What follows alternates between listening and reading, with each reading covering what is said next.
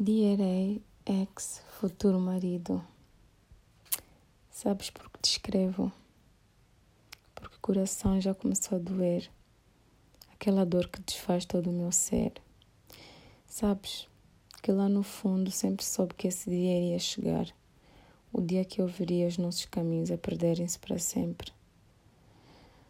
Ah, como Deus sabe o quanto eu te amei e o quanto ainda amo e quanto corta e quanto corta-me a alma pensar que já não estás que já seguiste o teu caminho como outra pessoa tu o meu amor o meu melhor amigo como assim viver sem ti?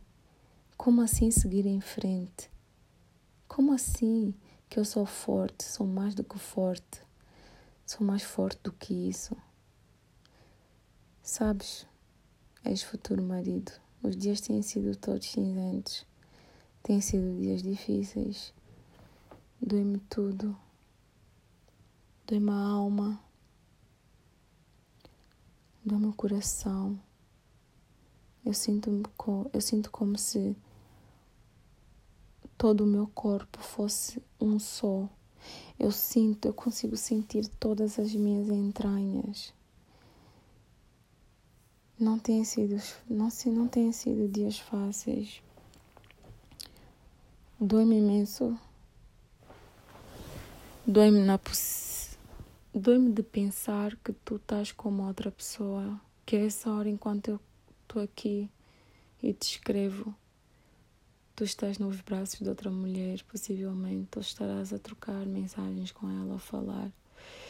Eu sei que isso é doentio, que é maluquice, que eu não devia pensar essas coisas, mas eu penso, eu, quando o silêncio da noite cai, quando estou sozinha no meu quarto, sem ninguém, sem com, ninguém com quem falar, sem ninguém mais para ligar os pensamentos começam a tomar conta da minha mente.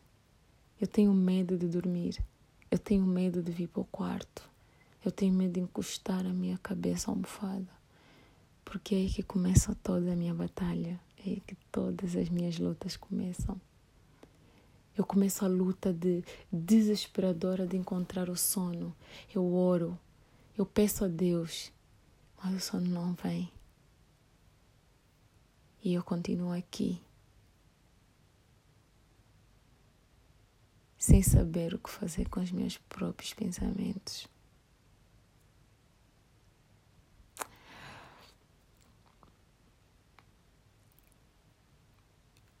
Eu vou superar. Não sei quando, mas eu vou superar.